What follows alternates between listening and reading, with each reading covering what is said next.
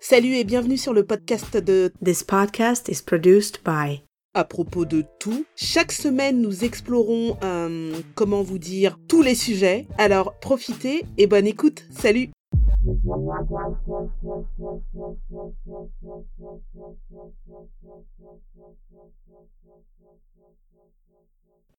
Salut, j'espère que vous allez bien. Alors pour réaliser ce podcast, j'ai consulté quelques articles américains et je me suis fait un petit combo de tous les textes que j'ai pu lire pour vous parler d'un fait divers assez particulier qui s'est déroulé aux États-Unis il y a longtemps, très très longtemps. Alors en général, un tueur en série, il est solo. Déjà parce qu'il fait des choses assez répugnantes, et puis c'est un petit peu dans son caractère d'être un peu solitaire. Voilà. Mais il y a quelques exceptions à la règle et des fois tout un clan peut devenir tueur en série. D'ailleurs, il y a une émission sur ID Investigation, ID Investigation, où on parle justement de familles tueuses et aujourd'hui c'est le sujet de ce podcast. Donc restez bien accrochés. Des fois dans le secret d'une famille, il peut se passer des trucs de fou quoi. Avez-vous déjà entendu parler de la famille Benders La famille Benders. Cette famille-là, en fait, c'est la première famille de tueurs en série d'Amérique. On va resituer le contexte, comme d'habitude, pour que vous puissiez comprendre la chronologie. Nous sommes à la fin du 19e siècle, en 1870. À cette époque-là, il y avait vraiment une forme d'exode rural et un groupe, un bon nombre de personnes, de nouvelles familles s'installaient dans des plaines, dans des plaines assez pauvres, hein, ravagées. Et dans ce type de plaine, il pouvait y avoir une ville ou un petit coin où construire sa maison. Voilà. Les événements qui vont être cités par la suite se déroulent à Cherylvale. Et Cherylvale aujourd'hui se trouve au Kansas. Je vais parler d'une famille qui avait pour religion le spiritualisme. Le spiritualisme, c'est une religion anglo-saxonne une forme de mouvement religieux monothéiste, hein, fondé sur la croyance en Dieu, bien entendu, et il se distingue par la croyance en une communication possible avec les morts. Et cette religion-là était plutôt marginale à l'époque. C'était une religion totalement étrangère au groupe de population le plus répandu qu'on appelait les homesteaders. Donc les homesteaders sont souvent des anglo-saxons qui ont un mode de vie d'autosuffisance. Pour vous donner un exemple très concret, la famille Ingalls représente totalement ce type de vie à l'époque aux États-Unis mais ils étaient plutôt ouverts, ils avaient probablement envie de construire une ville, quelque chose de grand, une forme d'administration, et pour ça, ils étaient assez ouverts à l'arrivée de nouveaux groupes, hein, que ce soit religieux ou autres. Les conditions étaient tellement difficiles à cette époque que quelques familles, découragées par les conditions de vie très dures, très rudes de l'époque, partaient. Bien souvent, ils ne restaient pas. Mais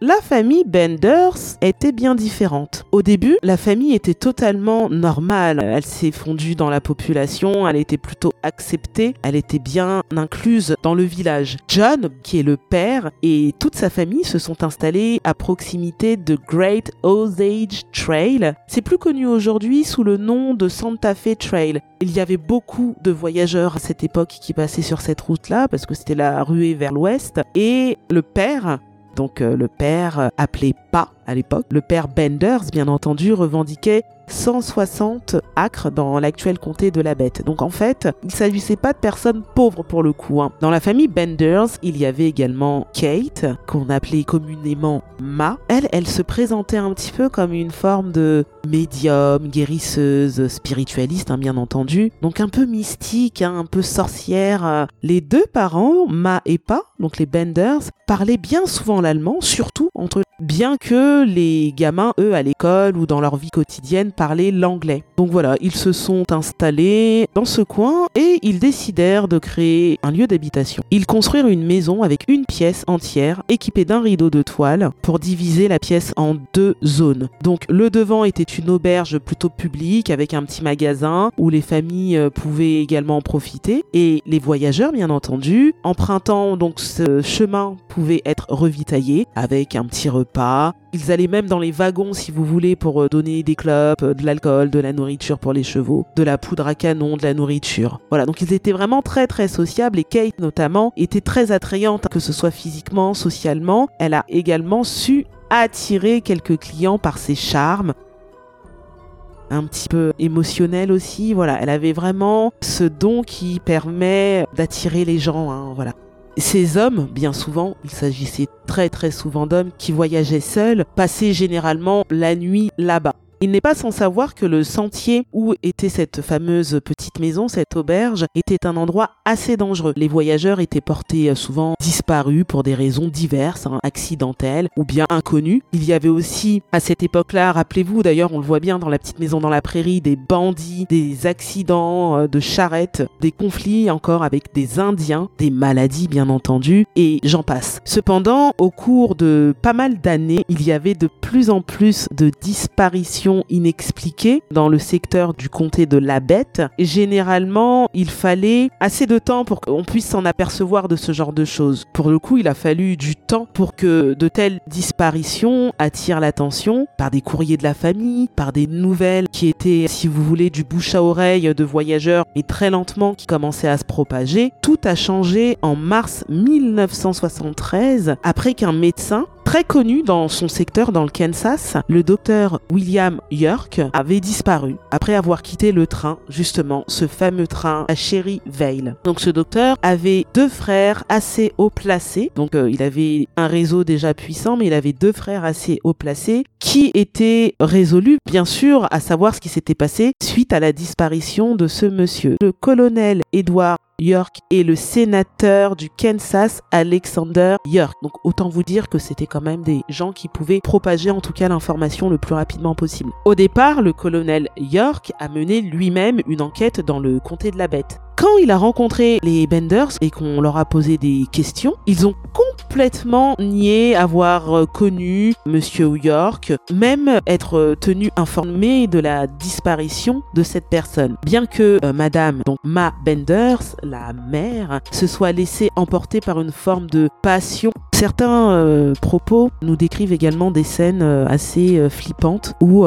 Madame Bender pouvait, par passion très très violente, menacer des personnes avec sortie son couteau. Et un jour, elle a eu euh, donc cette forme de, folie, mais elle a prétendu que la personne envers laquelle elle s'en était pris était méchante, très méchante, et euh, qu'elle voulait la tuer. Donc voilà, elle était un petit peu folle hein, finalement. Vers la même époque, le canton a tenu une forme de réunion dans une école et les hommes, donc deux des hommes Benders, étaient présents. Les habitants ont décidé de fouiller chaque propriété familiale à la recherche de preuves des personnes disparues, mais le temps était tellement pourri, il s'est tellement détérioré qu'il a fallu attendre quelques jours pour réellement commencer les recherches. Un jour, un voisin a remarqué que certains animaux de la ferme étaient vraiment morts de faim. Hein. Ils étaient tout cus et tout, tout minces dans la propriété des Benders. Et quand il commença son enquête sur l'auberge, la maison était complètement vide.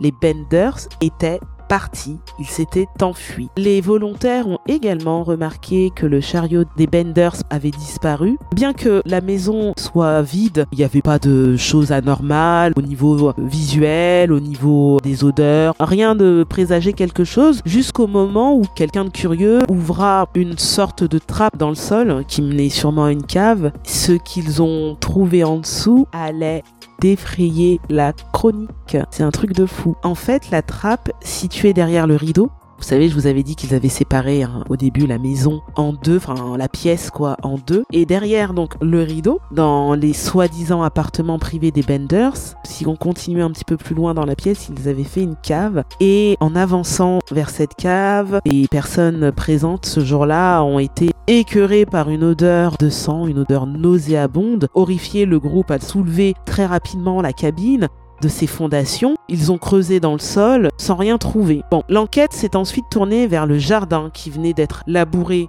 et les voisins ont rappelé que le jardin semblait toujours fraîchement labouré. Pendant la nuit, certains volontaires ont d'abord découvert sous cette fameuse terre le corps de Dr York. Pour vous donner quelques détails un peu sordides, l'arrière de sa tête avait été complètement fracassé et sa gorge tranchée. Bientôt, ils ont trouvé plus de corps avec des blessures similaires. Le compte diverge en fonction des articles que je peux lire sur le nombre de corps mais ça avoisine 12-15 corps à peu près quoi. En tout, ils disent aussi que les Benders pourraient avoir commis jusqu'à 21 meurtres ça ne leur a rien apporté à part quelques milliers de dollars et puis du bétail. Les enquêteurs, l'enquête bien entendu a commencé, hein, j'ai pas besoin de le préciser, et ces fameux enquêteurs ont par la suite reconstitué le modus operandi du groupe. Un modus operandi, c'est une forme de process, euh, une forme de de guide de route d'un tueur en série. Par exemple, certains tueurs en série, leur modus operandi, c'est de trancher la gorge, d'autres c'est d'étrangler, de rentrer chez des gens, de violer, d'étrangler. Voilà. Chaque assassin a sa façon de faire. Les enquêteurs croient réellement que les clients de l'auberge ont été invités à s'asseoir contre le rideau, donc séparateur, et pendant le repas, pendant que tout se passait bien, ils auraient été frappés à la tête avec un marteau, tout simplement, d'où tous ces crânes euh, fracassés. Leurs corps ont été déposés dans la cave où les Benders ont tranché la gorge de chacun des malheureuses victimes avant de les dépouiller. C'est vraiment un crime crapuleux mais dégueulasse pour quelques milliers de dollars, quoi même pas. Un homme, un certain monsieur Wetzel, a entendu cette théorie et s'est souvenu d'une époque où il était allé à cette fameuse auberge et avait refusé de s'asseoir à l'endroit désigné près de ce rideau. Et sa décision, en fait, de ne pas s'asseoir avait provoqué une colère horrible de euh, Madame Benders. Elle n'a pas trop compris, en fait, ce qui se passait. Et d'un seul coup, les hommes arrivés par derrière à travers le rideau, il a décidé de se casser le plus rapidement possible. Autre récit, autre témoignage, un voyageur qui s'appelait William Pickering a raconté une histoire presque pareille. Bien sûr, à cette époque-là, ben, les réseaux sociaux d'aujourd'hui, c'était les journaux. Ça a vraiment fait sensation, cette histoire. Ça a attiré énormément de journalistes, comme la plupart des histoires que je vous raconte en podcast, vous le savez. Des histoires assez médiatiques dans le pays concerné. Et là, ben, cette famille, forcément, n'a pas été épargnée.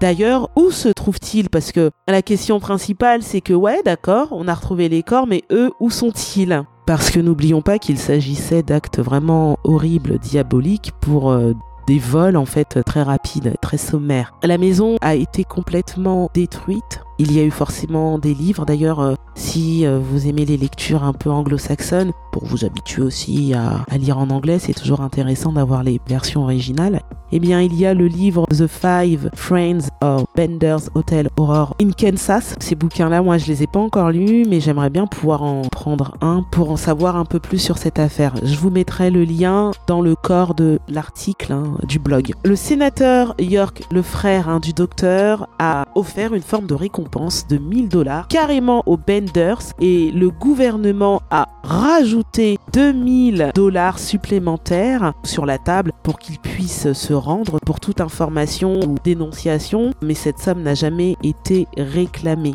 Dans les années qui ont suivi ces crimes horribles, plusieurs femmes ont été arrêtées en tant que ben, la mère, la ma ou mais aucune n'a été identifiée de manière positive. Un certain nombre de groupes d'autodéfense ont prétendu avoir trouvé les Benders et les avoir assassinés. Aucun n'a apporté la preuve de cela. Les plus vieux de la famille Benders auraient été vus sur la route de, Saint-Louis via Kansas City et les plus jeunes auraient été vus se dirigeant vers une colonie illégale du côté du Nouveau-Mexique. Mais personne ne sait réellement ce qu'ils sont devenus. C'est frustrant pour les enquêteurs parce qu'ils ont vraiment le sentiment d'avoir été dupés, euh, que la famille Bender s'est réellement foutu de leur gueule. Pourquoi? Parce que ils ont interrogé cette famille-là lors de l'enquête et visiblement le charme de May et de Kate eh bien, ont opéré, sachant que ils ne sont pas allés plus loin. S'ils avaient pris l'initiative de le faire plus rapidement, peut-être que cette famille-là aurait été repérée. Aujourd'hui, on n'a plus du tout d'indication sur l'emplacement de la maison des Benders, bien qu'il existe un petit repère historique hein, sur une aire de repos à proximité, à peu près de cette maison. Il y a eu beaucoup de rumeurs qui ont circulé toujours autour de cette affaire. Certaines personnes affirment que Ma a été assassiné peu de temps après leur fuite. D'autres disent que le père s'est suicidé dans le Michigan. Après autant d'années, euh,